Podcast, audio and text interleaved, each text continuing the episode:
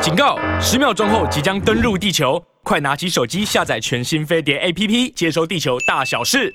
欢迎来到飞碟午餐，我是尹乃金，也欢迎老朋友、新朋友呢，透过 YouTube 频道上面的飞碟联播网，呃的节目哈，来看我们的直播。啊，今天呢，环绕在美中台三边的关系的话题非常的多啊，非常的热闹。首先呢，是呃《金融时报》，就是跟这个蔡英文的关系非常好的啊，这个齐嘉玲这个记者呢，他今天呢又有这个独家的消息。他这个独家的消息呢，就是呢，麦卡锡啊，这个美国众议院议长呢，他暂时呢不会到台湾来了。而是呢，蔡英文呢，他在四月的时候呢，到美国去访问，然后在加州啊。和麦卡他的选区嘛，哈，和麦卡锡会面，这个新闻很有意思啊。这个新闻呢，透露出来的这个讯息就在于是说，呃，因为我方啊跟这个呃麦卡锡的团队呢，就是交换意见，透露了一些的情报，呃，关于中国共产党最近在做什么，以及他们带来的威胁。而且呢，他这个报告呢，还呃，这个报道还特别的提到说，这是蔡英文呢出手啊，提议，嗯、呃，就是哎，你麦卡锡到台湾来的话呢，大陆呢恐怕呢对待于台湾的这个态度，会比这个去年裴洛西来台湾的时候呢的反应呢更强烈。那在这样的情形之下呢，呃，麦卡锡的团队呢，以及麦卡锡呢就表示理解，所以啊，那蔡英文呢就改为说啊，那我到美国去的时候呢，那我跟你会晤哈，呃，这样子的一个动作呢，配合上国防部长邱国正，他昨天呢在立法院的时候呢，明白的表示，你要让这个大陆呢对台湾呢采取武力行动，他必须要师出有名嘛，那他师出有名的一个很重要的。呃，一些的条件和前提是什么？邱国正呢举了好几个，哈，就包括说外国的政要到台湾来，然后呢军售的问题啊，呃，跟我们还有以及跟台美之间的交流呢越来越频繁，这些呢都会使得让这个共军呢对台湾呢采取行动的时候呢师出有名，所以我研判呢。一定就是呃，在密切的讨论的过程之中，裴洛西去年到台湾来访问，然后大陆的围台军演带给民进党的是一个超高、超高、超高、超强烈的震撼教育啊！特别是因为呢，这个围台军演呢，台湾民众所反映出来的。就认为说，你民进党这个口头上面抗中保台，事实上根本根本保不了台嘛。呃，大陆的两颗的飞弹呢，都飞过台湾上空。我们国防部呢，我觉得一定是在高层的这个压力之下呢，不宣布这个讯息，还是日本方面宣布了，大家才知道。所以在面对这么迫切而明显的威胁的时候，这民党事上面根本没有任何的没有任何的保卫台湾的能力，而民众呢，一旦呢。感觉到切实的感觉到，的确是有呃战争的危险的时候。以前大家都觉得啊，大陆呢是纸老虎啦，这不可能啊，什么怎么样啊？你这个呃共军共机呢来台湾，这些呢也都对台湾人就是皮皮耶啦哈，就是已经久了都已经麻木了，就是啊你有有本事你就来啊，你这什么啊？就是这种挑衅，在那个围台军演的时候呢，当它变成是一个真实威威胁的存在的时候。呃，民进党的抗中保台呢就失效了。他抗中保台失效呢，就反映在九合一大选的选举结果上。赵少康那时候喊出来说，票投民进党青年上战场，的确是在大选里面呢，呃，造成了非常重要的一个效果，就是大家会警觉一个和平呃的两岸的关系的往来，它并不是，它并不是从，它并不是。自自然然的哈，它并不是说是天经地义的，它是有可能被破坏的啊。然后评估这样子的评估这样子的一个后坐力对于民进党的影响，特别是今年是大选年，所以民进党呢一定就是一开始的时候，当这个麦卡锡他当选了议长，而且他在当选之前的时候他就已经说了嘛，他当选议长呢，他就会到，如果他当选议长，他就会到来台湾访问，而且他当选议长之后呢。他也是朝着这个方向来去规划，可是为什么情况就有转变呢？他那个情况的转变呢，就在大家还记得吧？一个月、两个月之前的时候，呃，当这个麦卡锡他在被问到说，诶，你有没有到台湾来访问的时候，他那时候是否定的哦，他说没有哦，他没有这样子的这个计划。但是呢，他接下来呢，话锋一转呢，就讲说，呃，没中国没有任何一个国家。哈，可以决定说我到哪里什么样去访问啊？但是他那个时候的态度呢，就软化了。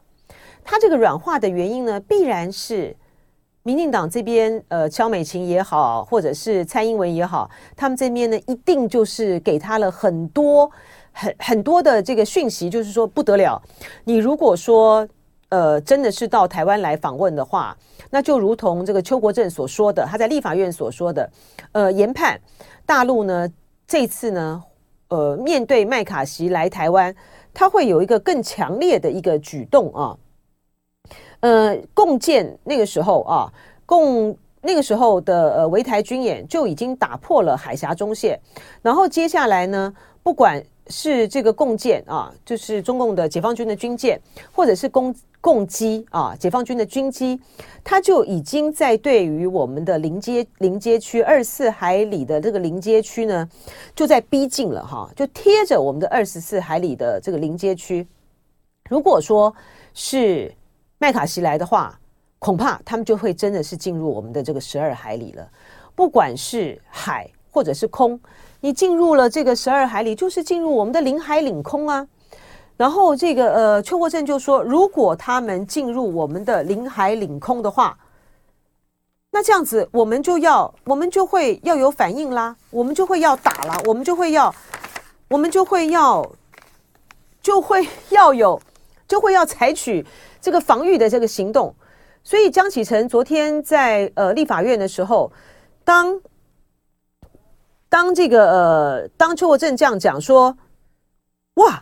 那这样子的话就要打起来了。他说没有错，国防部的规划啊、预计、预预划就是如此，的确很严重。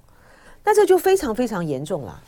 那如果说是这么这么严重的一个后果的话，这个是麦卡锡可以承担得起的吗？好，所以我觉得从那个时候呢，他们就已经朝向了哈，就是蔡英文呢，呃，这边呢访问美国，然后他在。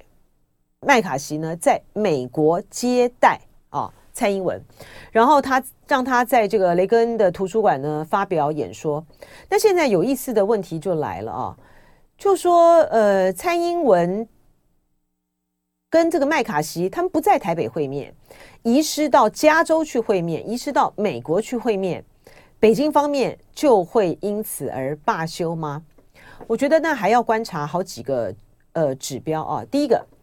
就是蔡英文他在呃这一次啊，借着访问台湾的邦交国贝里斯啊，然后去过境美国。虽然他主要的这个目的，我们访问邦交国都是次要的，最重要的呢是过境呢。但是访问美国啊，这才是重点啊，就是要看他在这个美国的这个访问，比如说他要到纽约，然后他在纽约是要拜会什么样的人，层级有多高？哈。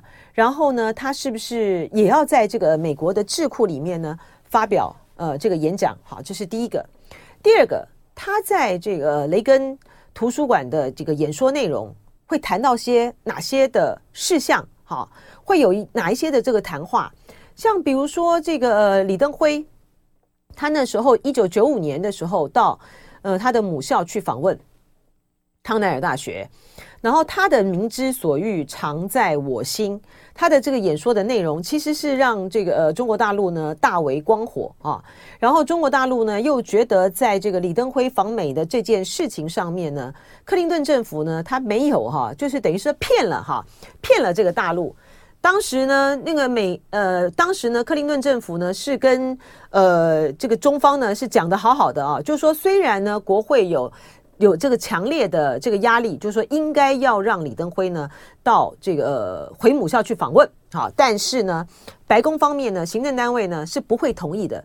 可是最后呢，克林顿呢在强大的这个压力之下呢，他最后呢还是同意了李登辉到美国去访问，而且还在他的这个母校呢发表演说，所以对大陆来讲的话，就是你你美国人呢说话不算话啊，然后再加上呢，台湾呢在一九九六年的时候又要举行第一次的总统大选，所以这个大陆就对于台湾呢采取了啊第一次的啊这个台海对我们来讲啦，除了八二三炮战之外的话呢，进入到。进入到这个我们解严之后呢，进入到这个两岸这个关系很这个风云起伏的时候，这个九六年的这个台海危机就是一个很大的一个震撼啊，呃，所以要看蔡英文，看蔡英文在美国的演说，它的内容是什么？他在美国会见了哪些人？然后呃，麦肯锡呢，在跟蔡英文的这个会晤之中，是不是还附加了连带了很多对台湾的保证？啊，不管是军售的问题，不管是一旦台海发生战事的时候呢，呃，美方呢会做出什么样的一个承诺？这些呢都会牵动到大陆呢后续会不会有一些强烈的反应？会不会因此啊，就是啊，反正你们已经遗失到已经遗失到这个、美国去了，你麦卡锡呢也是有也是有畏惧嘛，你也是害怕说你如果来了，大陆采取了什么样的更。更晋级的这个行动，这台海战争呢，因你因你而这个一触即发的话，那这不得了，他这个是没有办法去承担这样子的一个后果的。而且最重要的是，民进党觉得这件事情对他的大选呢是有致命性的影响的，致命性的伤害的。所以在这样的情形之下，遗失美国是不是北京就会罢休，还要看我刚才讲的很多的一个状况呢？北京呢还会再做应对。第二个状况是说。虽然说在今年四月的时候，你为什么不是为什么蔡英文要搞到就说四月去访问？他也是怕说他越越靠近啊，越靠近呃下半年的话，离选举越近，那个时候他如果去了呃美国啊。那引起了大陆方面的任何一种反应的话，对于民进党的选情呢，恐怕呢会有一些很复杂的一些的因素的影响，这个是他难测的啊。但是如果说在明年的总统大选选完之后，麦卡锡还是要来呢，那这样的状况呢就会非常的危险了。因为我们今天请到呢帅化明帅将军来为我们分析呢这个中美。台啊，三边，特别是呢，最近呢，各方的动作都很多啊，是不是？呃，有那种存在着危险的这个因素，两边呢恐。就是担担心呢会擦枪走火啊！欢迎帅将军，欢迎欢迎，也欢迎这个朋友们呢持续的透过我们的这个 YouTube 啊飞碟联播网的节目的频道呢来收看我们的直播啊！已经有很多的网友呢在这个上面呢，像陈光华啦、于芳啦、哈、季大大什么，大家都在跟这个还有名字难取哈，大家呢都在跟这个帅将，很多网友都在跟帅将军问好，帅将军也跟大家 say hello，各位观众大家好，欢迎大家好啊！好，我们再一个一个来来请教。这个帅将军啊，将军，我们看到呢，今天呢，《金融时报》呢，在这么很敏感的这个时间点上面呢，就披露了说，哎，麦卡锡他不会来了哈，暂时不会来哈，起码今年不会来吧？是不是这样哈？不会来，然后改呢，蔡英文呢到美国去跟他在加州会面，这个是不是呢？就是像这个邱国正呢在立法院所说的。如果说麦卡锡来的话呢，恐怕呢，大陆的不管是共机也好，或者是共建也好，这一次呢，可能就会突破，真的是会逼近我们的十二海里，甚至于是进入到我们的十二海里，那就进入到我们领海领空了，那我们就要做出反击了。对，那双方这就要打仗了。你觉得是不是就担心这件事情，所以改了地点？嗯、不是这个，从大局来看，嗯。美国跟中国现在打的是经济战呢、科技战呢、围堵，但是军事上的跟中国要正面开仗的布局啊、实力啊都还不够，所以现在只是在你说美国嘛，美国、美国、美美国这个大国家对付另外一个大国家，他必须要很慎重。嗯，比如说他以前斗垮苏联是用星战计划的军备竞赛。把你的穷穷的苏联的这个经济不好拖垮。嗯、第二次呢，就用乌克兰打代理战争。嗯，他他也没出兵。嗯，那现在面对的比俄罗斯更强的对手是中国大陆。嗯，那他一定要在各方面取得优势以后才才可能呢、啊。基本上，我认为大战是不可能。利用这些灰色压力了、擦边球了、压迫了、试探了，让他获得经济。作战上面的利益、实际利益，嗯，科技作战的实际利益，嗯，晶片的围堵各方面发生效果。我老实跟各位观众讲，中美之间的争霸真的是什么经济霸权，而不是军事霸权。嗯啊，这个、嗯、这个是基本要素。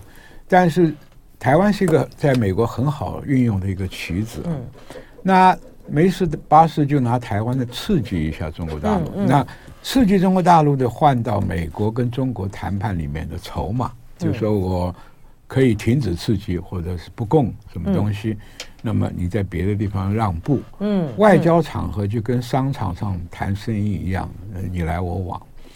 那中国大陆当然基于他自己国内的这个这个统一的一个历史使命来讲，他又不得不做出反应。嗯，所以就利用这个。大批新造的飞机跟船舰呢，就不停的在这边啊、呃、围绕台了，或到南海去展示它的实力。嗯、那美国也是要在这边展示实力，表示我还存在。嗯、那台湾问题呢，当然是要鼓励台湾来当一个呃消耗中国大陆趋势。嗯、但是他美国的估计，台湾的军事实力又太弱，嗯，太弱，现在就要打打补针了，打点滴一样、嗯、打补针，嗯。嗯所以呃这个啊对台湾的这个防卫战略他有意见，他认为你这个用飞机大炮跟中国大陆没办法抵抗，所以他也搞个叫做这个非对称作战，就仿照乌克兰。对。那因此我们花了一百八十亿，已经讲好的生意，定金也付了的军售，譬如说要装甲了，要炮兵了，他都不给。嗯。他都给你这个刺针啊，这个反舰飞弹啊这些东西。那最近又开始搞些部队去训练，对、啊、对不对？这个东西啊，它有几个作用，它航母照样来，对不对？嗯，嗯那是要给日本看，给韩国看，给台湾看，给菲律宾看。嗯。美国没有放弃亚洲它的势力范围。嗯。嗯所以现在一切的行为的解释，就是说，他在慢慢还在布局，嗯，还在布局。这个布局呢，在平时来讲，换到外交的利益、经济上的交换条件。在军事上里面就拼命烧日本了，因为对台湾能够直接产生一点作用的国家，韩国是动不了，他自己有北韩的威胁，菲律宾又太弱，澳洲态度又很暧昧，对不对？台澳洲凭良心讲，海空实力也不够。嗯，那真正替美国为虎作伥的就只有日本，啊，只有日本，所以现在在烧日本，在烧台湾。烧台湾什么？就是哎呀，战争威胁了，你要加强军备了，你要动员了，你要恢复兵役制度了，啊、呃，训练不足，我派派士官来训练了。这些这些行为，目的就是要让台湾能够有稍长的抵抗能力。那最好是日本参加，美国在旁边，这个。间接协助，对对对，就下指导期就对了。你们去打，你们去打，我这边下指导期。但是我也我也有资源，嗯，我资源我不用航母资源啊，我也飞机也来不了，嗯，那我只有说在很多小岛上弄些导弹基地，用火力支援或者是潜舰资源。嗯，我我我我估计未来大概就是这样。是，所以将军刚才讲到一个重点啊，您一开始就破题说，以美国现在的状况，他其实不敢跟解放军打。他不是划不来嘛？他对不对？没有自身的不敢打，或是不想打，对不对？他既不想也不敢，就不敢的，敢不敢是一个意愿的问题了。但是实力来讲，客观来讲，你实力能不能打？嗯，那胜算在哪里？嗯，对不对？你要在呃中国大陆的家门口打，你是稳输不赢。嗯，啊你要到美国去打，嗯大陆稳输不赢。是，但在太平洋中间跟这个。呃，南海去打，现在部署还没有完成。嗯嗯，所以所所以美国现在的做法呢，就是呃两两块哈，一块就是说他在台湾呢，他去充实台湾的武器好弹药哈，就是邱国正讲的嘛。对，邱国正这是第一次证实说，真的就是美国方面呢，就是提供这个武器给台湾。呃，还有弹药，他也是看到乌克兰的这个情况嘛，对，乌克兰弹药每天都在叫嘛，每对，弹药，因为乌克兰他们都可以用用陆路运输的，都是不够的了，对，更何况呢？如果台海一旦有战事的话，你怎么你怎么运得来？你怎么运运不来啊？所以这是第一个，第二个呢，就是刚才这个将军这个提到的，他必须要做一个很大的动作。好，在台湾的这个周边的时候呢，呃，形同好像是形成了一个吓阻网，哈，吓阻网啊，它的。呃，军舰常常来啊，然后他在菲律宾啊，我哎，我要开始就多用你几个基地呀、啊，然后我在这个日本啊这样子部署啊，然后呢做什么跳岛的这个战略啦，滨海这个作战团啊，就是我这种的演练跟想象，都是要让刚才这个呃将军讲的。就是起码要让这些盟邦看一看，要有信心。哎，我对这个，我对这个地方的这个防卫呢，我是有责任的啊，我是责无旁贷的。你们要对我有信心。但是真正到打的时候，都是你们打。因为基本上他现在做些这些东西，我都八成九成看的是叫虚招。哦，真的吗？嗯，因为打仗不是大家想象来几个兵来什么，嗯嗯，那个来几样武器，那个那个不叫打仗。嗯，你像菲律宾那些岛，对不对？还有在日本奄美大岛、琉球，一直到石环岛，是，所以美军动作不断了。对，但是动作不断，我们也看了，我一样一样破解。嗯，呃，菲律宾他有意愿跟中国大陆翻脸没有？他是迫于美国的压力，嗯，给了那四个基地，那根本不成型的。哦，真的吗？那，那就是一块地，他答应给你使用，嗯、那还要建飞机。跑道还要建仓库，还要建基地，哦、那不是一天的事情了？哦、那那很有。哦。那菲律宾的态度很犹豫的吧？啊、哦。那第二个，你再看啊、呃，第第二岛链的澳洲，澳洲态度也、嗯、也也最近 COVID-19 这几年搞它经济也很惨了，中国大陆市场也丢了。它是，是他们两边的关系现在恢复了。对，对嗯。澳洲也有声音讲出来，跟杜特地讲的一样，我澳洲参加这场战争。产生不了什么作用，嗯，但是自己要付出代价，嗯，对澳洲也没什么好处，嗯，所以澳洲也为自己打算嘛，所以开放大陆的游客了，卖红酒、卖龙虾都开始了，所以好，这就菲律宾跟澳洲，那印尼在集团体已经摆出一副中立的姿态了，好，那现在就是中国大陆拼命在搞航母，大家都以为是啊，航母拿来犯台，错了，航母不是犯台用的，嗯，因为。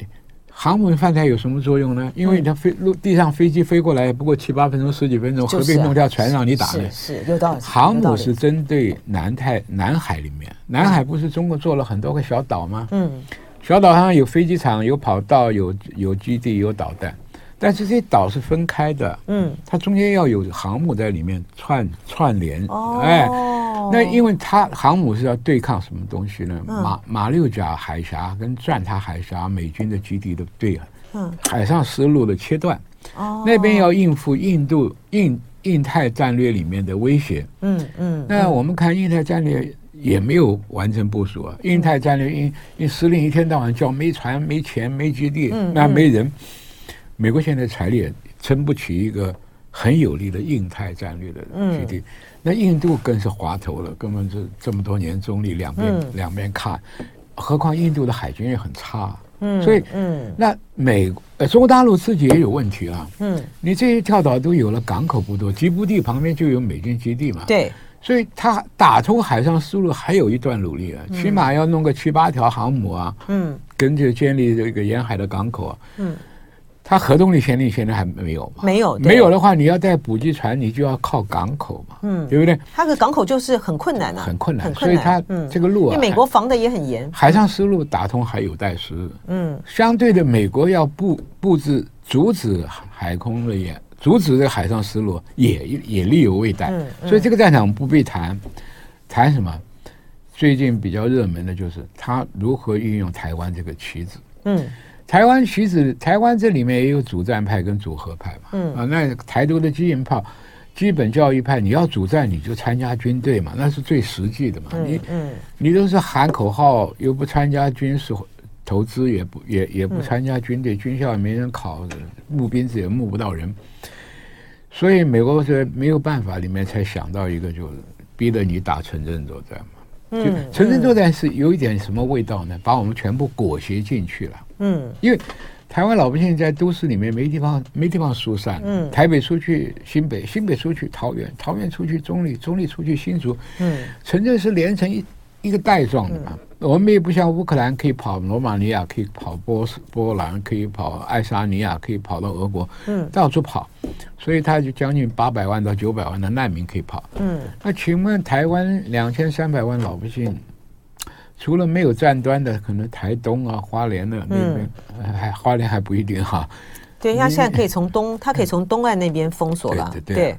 你往哪里跑？而且我们有那个那个加山基地，他可能会打。嗯，对，都会打。你想台北市三两三百万人在这这里面怎么出去？嗯，所以就是被逼的，因为美国这种招数啊很恶毒了。嗯，一般老百姓啊有两种心态。嗯，不希望战争。嗯，但是你法律规定动员起来，你就要投入。嗯，第二个叫做爱国情操的道德绑架。嗯啊，你李英来军你不参加，你你不爱国。对啊，你而且你这种外省，你这种外省的这种对退将，对，你更不想打。不是我，不是我们不想打。今天我坐了邱国正的位置，我还是得打，因为我是军人。嗯嗯。那你军人没有退出役，你就没有装卸掉你的责任。嗯嗯。所以这个问题啊。军人打是应该理所当然，你要不然不要选择这个职业嘛。嗯嗯。那问题是一般老百姓是被裹挟在这个城镇里面，那怎么办？嗯，很悲剧，对不对？是悲剧嘛。嗯。那炸死几个人，炸死我的亲朋朋友，我的仇恨值就起来，很容易被又又这个我们看战争史看太多了。所以将军，您刚才讲就是说，美国要我们什么不对称、不对称战争啦。他卖给我们的这些的武器啦，然后他现在要训练我们啊，在台湾呢充实我们的弹药库，然后要我们的这个呃呃军军官去美国的受训，他一切的那个作战的想定是城镇战啊。对，因为因为我讲给你听什么道理啊？对对对，我就是要请，就一个一很细的来请教这个将军，对这个道理在哪里啊？我们怎么看得出来？基本上，假定你要打正规作战的话，对，那你 M1 坦克应该早点来啊。而且要大批的来啊！嗯，我们坦克太老了，A 三是那个越战时候的武器。那你要打滩头作战或者是平原这个野地的作战，嗯，我们需要的是坦克车，嗯，需要是那个自走炮车，因为传统的炮啊，开架步入阵地时间花很长，就二三十分钟还不见得打得出第一发。哦，是啊。那你没有自动瞄准的、自动这个这个这个天后的情报资料，加上你这个炮兵。在车上就到了阵地就打，因为拖曳炮兵啊，你打出去几发以后，人家的反炮兵就来了，因为你的弹道被雷达测出来的，所以自走炮的好处啊，打完我就走，换一个地方。所以你要打正规作战的话，这两样东西我们提出申请了，美国不卖。嗯，要卖给你什么的呢？那就是标准的城镇作战的配备嘛，无人机，嗯，反坦克，嗯，然后再加上这个刺针，嗯啊，然后。基本轻武器的弹药库，嗯、是吧？嗯、那这个我我们就是讲，你给我什么样的装备，我就知道我要打什么仗嘛。嗯，我不能说我今天只有三四百万，我要买台北市上两千万的房子，嗯嗯、买不起吧？对不对？嗯、你只能住在蛋蛋黄区以外去租一个房子。所以这个从武器系统的供给，跟他把弹药拿来储存在台湾，就是他没有办法外援嘛。嗯、他就连。后勤物资都进不来，你想想美国大兵的正式军队会进来吗？这个道理你想一想啊，真的有不寒而栗耶。你，你送、嗯、你你后援的武器都送不进来，你的大、嗯、你的正规部队会进来吗？嗯、所以这个问题就是说，将军果然是一针见血的。你我我们不要谈，我们谈提点我们对提点我们看到这个问题的核心就在这里。问题为什么要送联兵旅去？对对，我听我不懂哎，就说我懂什么这个当当然就是因为 就是要请教将军。就说我们今年下半年呐、啊，要派这个陆军装甲五四二旅，还有机部三三三旅各一个联兵营赴美受训。为什么是派这两个这两个旅的一个营？要打什么战？然后呢，美国的军人在台湾给我们的是什么样的一个训练？我们继续请教帅化明将军啊，也谢谢这个、呃、网友们呢，在这个网络上面呢，呃，很多的留言还有热烈的讨论啊，呃，但是因为时间关系，我们很可惜，我们没有办法一一的请这个帅将军来回答。将将军现在要来跟我们这个、呃、详细的这个战略分析，就是说为什么我们今年下半年要派的是陆军装甲五四二旅、机步三三三旅各一个联兵营到美国受训，要训练什么？这个我跟你讲哈，嗯。我们原来的装甲旅、机步旅，嗯，都教了几十年，就在湖口战场啊，那几个战场做滩岸决战。对，那我们唯一没有学会的是什么？机步旅跟装甲旅、装甲在联兵营在城镇作战的战术。哦，你你你想，就是像乌克兰一样的这样的打，对不对？这是我们几十年来国军没有训练过这个科目。哦，是这样子哈、哦。那那你今天城镇作战不只是这个后备兵员在那里单兵开枪，对，你想想看啊、哦，坦克车在乡下啊，嗯、或者是在基地，躲不过人家的导弹、火箭。飞弹的攻击，嗯，但是把战车躲在城市里面的地下车库、街道上，嗯，高楼林立，你的导弹是不是能够准那么准的打下来？嗯，嗯，而且它的这个测验它的位置啊，它坦克车在巷道里面随便钻，你你不容易瞄它，嗯，嗯，但是它要在城镇口跟你决战的时候，它又比我们的步兵要强嘛。哦，想通了没有？哦哦。那问题是，我们的机步营从来没有受过训练，什么叫城镇作战？哦，我们以前训练的只是单兵的阿兵哥的这个攻击城镇怎么打？对对对对，我们防御还没学嘞，我们只学了以前越共村的时候是攻击敌敌人的坑。真的？对，因为国际训练我很清楚嘛，那么几十年，你什么时候听过汉光演习搞一个机步营在台北市里面做防御演习？哦，那美国就是利用乌克兰战场的经验，嗯，乌克兰战场这个城镇经验的总结，嗯，告诉这台湾这两个区的联兵营，嗯，你们要打城镇作战是要怎么打法？哇，那这个被派去受训的好悲壮哦！你你想想看，一般悲壮一般正常的装甲作战的话，我们从美国的准则也看到也会嘛，对不对？只是。家伙老老老了一点，我们使用的武器太老，嗯、战术战法可是都会的啊！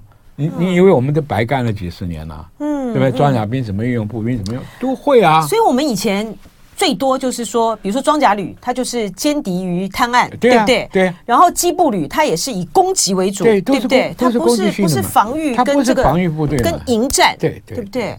你看，我们，你你你，各位观众，你想想看，从汉光演习，我从我那个时候就写汉光演习计划那么多年，还看了这么多年，嗯，什么时候有装甲部队跑到城镇里面来做的？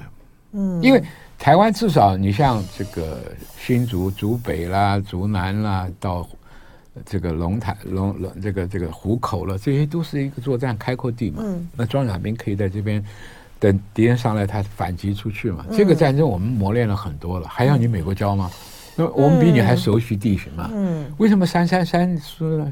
三三三旅呢？三三三以前常常守台北市的嘛？是哦，真的。哦。哎呀，这两个部队都是这机步旅，机部三三三旅到底是什么？基部三三三 活老百姓三三旅是以前是三十三师，嗯，三十三师跟三十四师是五十二军的部队，当年常年守台北卫戍的嘛？哦，是哦，哦，他是他是，因为他这个部队他是重兵哎。以前是重重装师嘛？对，重装师以前不是当卫戍师，就是当这个这个这个林口这个台地这个师，就在原来基部三专门负责台北卫戍的部队嘛。这个部队对他的历史对台北就是有关系的嘛。哦，那那个呢？那那个呃装甲五四二旅呢？那五四二旅他要用五四二旅要不要用在台北？我不知道。嗯，但是。都是类似嘛，台台台湾的大都市不止台北嘛，新北市要不要？嗯、那这样子，你看，台中找一个这个位数首都的台北的基部三三三旅的一个联兵营去受训，对，那他现在就是呃，他要应对的首要的任务就是怕大陆来斩首了。对，因为是不是大大陆斩首就是他战术里面最对大陆最有利的一个，是不是速战速决？嗯，速战速决的话，在兵法上就是说打蛇打头嘛。嗯。那台北是整个中华民国的政治、经济、军事的指挥中心。嗯，那不要让战争延长，人老员呃老百姓伤亡过多，解放军伤亡过多，国军伤亡过多，最快的就是攻打台北市。是，那所以你要说是在屏东登陆呢，台湾台北还可以动员部队慢慢给你打嘛，嗯嗯嗯、还要等到外援啊，什么都都可以做嘛。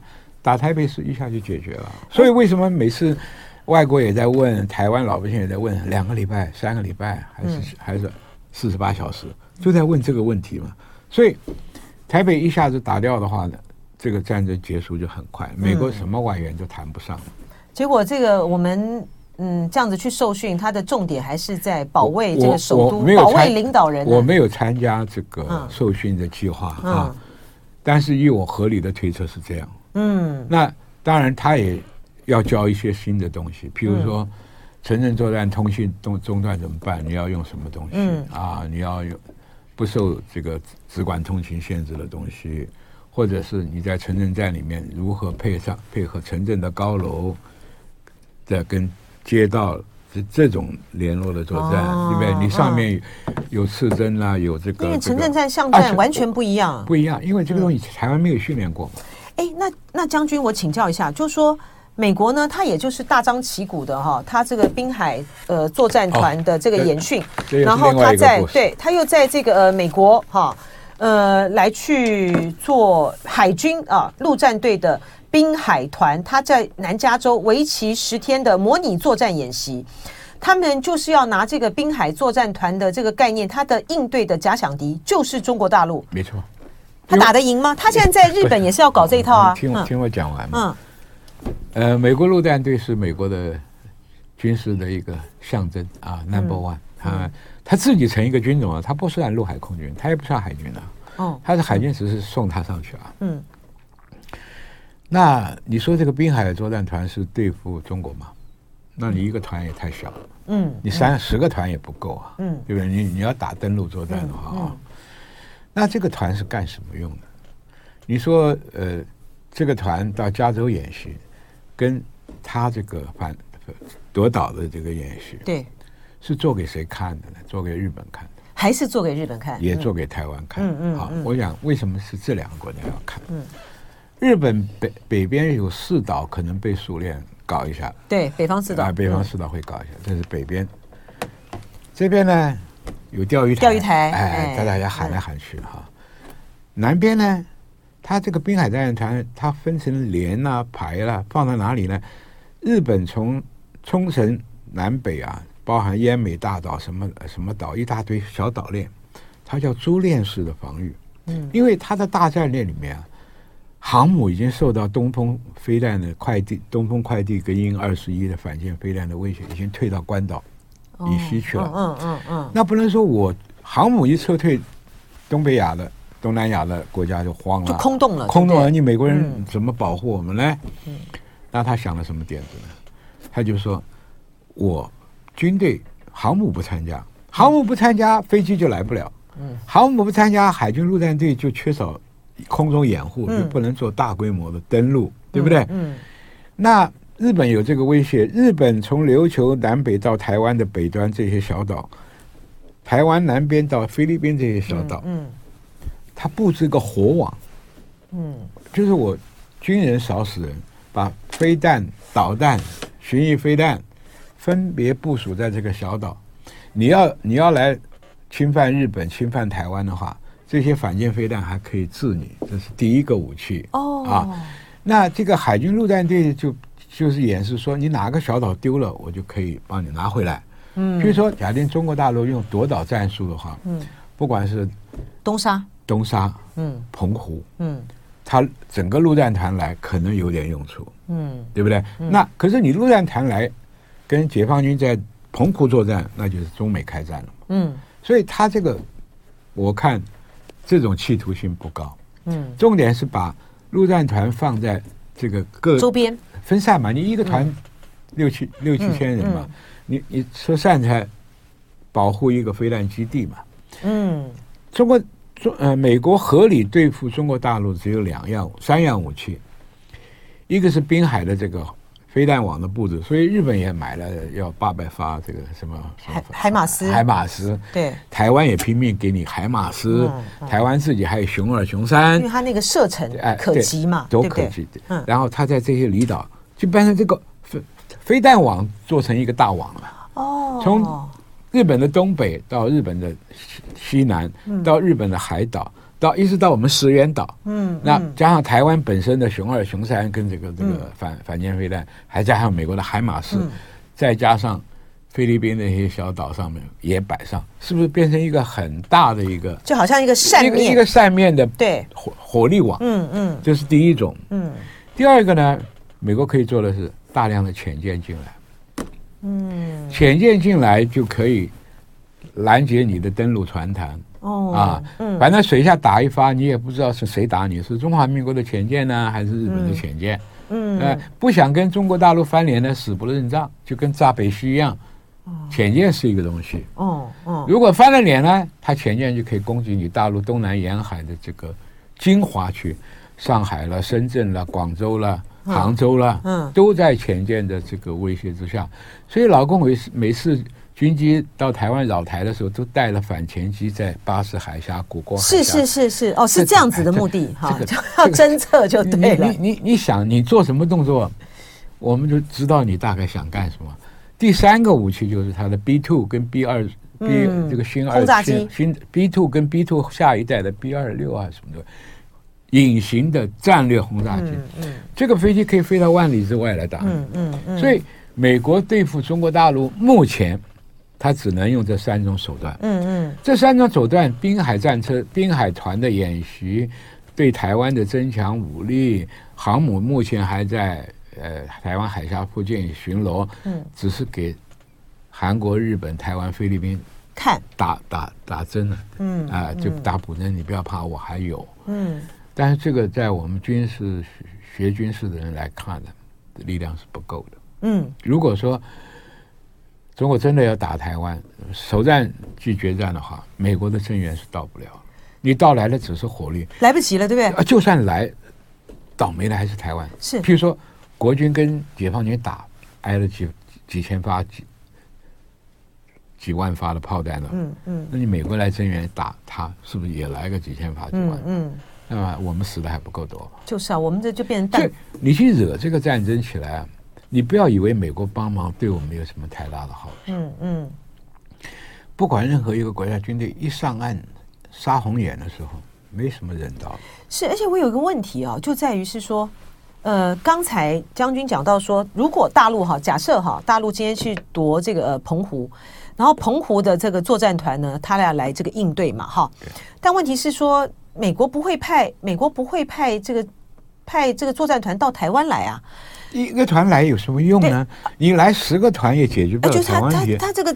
发生事情之前，他就不会派团来。对，然后还是要我们来应战嘛。有了事情，他也来不了啊。啊，对，有了事情，更何况有了事情，他来不了。这第一个，第二个就是说，那他所以他现在的这边的部署，比如说他在日本的这些的西南诸岛的这个部署，他用这种什么滨海作战团的战战术，他形成的那个呃火网火网，其实是要防护日本的这些地方嘛。不是，对不对？不是，他就是封锁大陆，而且威吓嘛，威吓大陆不要再采取进一步行动。采取在这个海域里面，不要东海跟南对对南海不要取行动。它它，但是它能够产生多大的贺阻效果？当大陆呢，今天呢，今天呢，呃，开始对台湾呃来进行这个攻击的时候，可能你飞弹，它的一颗的飞弹就已经掉到我们的这个首都，就很多事情战略的地方了，你哪来得及啊？很多，就是说我这些动作是做了，不能让盟友放弃或者选边站了。嗯。嗯台湾选择跟大陆去搞一起了，嗯嗯、日本跟大中国签订和平条约，嗯、那美国势力就退出了东北亚，对，甚至于东南亚，嗯嗯，这个他是不愿意做这个损失的，嗯，现在做样子也要把这个东西先摆上嘛，是的，这个摆上，只要大家不翻脸，嗯，哎，盟友能放心，嗯，他就可以了嘛，对不对？你看他。哎，我跟你讲，大国博弈啊，每个国家布局时间很长的啦。嗯、我们不要这边每天看某一种新武器出来，哎呀，这个就赢了；哎，那种新武器出来，那他他就输了。不是这样子的，他要大大态势要布好，大态势布好，他才会展开他的行动。那现在就是在摆摆 pose，摆正式，摆 pose，摆阵势，对不对？就是他，他连就算是、嗯、啊，你就只能摆 pose，连连正式都算不上。正式都 因为。滨海诸岛的飞弹基地，第一个没有完成，嗯，第二个这边的完成以后，他这个飞岛，你这个小岛在呢，中国也可以干掉你这个小岛。你一发飞弹来了，我的飞弹来，还不是一样把你砸掉嘛？所以这个东西，我我只能讲讲摆 pose，摆正式，就是说还有的一拼。嗯，你像你像台湾现在现在这个军力来讲，他没有办法拼嘛。嗯，所以传统的做，因为传统国军为什么这次？面临很大的困扰。嗯，以前方面，呃，一个我们传统的战略是空军也要出去打，海军也要出去打，对，接这个击敌于彼岸，这个击敌于海上，嗯，歼敌于滩头。我们做了几十年的准备是这个。是。现在有个最不利的现象就是说，老共发明了新的火箭弹，有北斗星的导航。又便宜，哦、数量又大。哦，懂您的意思。你，你拿飞弹去拦它又不值得，嗯、你不拦它，来个几百发、几千发，我飞机上跑道都炸掉了。嗯，我空有一两百架飞机不能起来。嗯，不能起来，不就等于没有吗？这个帅将军的这个战略这个分析呢，实在是太精彩了啊！也谢谢这个网友的这个热情的这个参与，我们一定会再找这个帅将军呢来跟我们跟我们呢做更完整全盘的解读。听了蔡帅将军讲的话，然后再听听美国奥斯汀呃部长讲的话，我们会有更全盘的了解。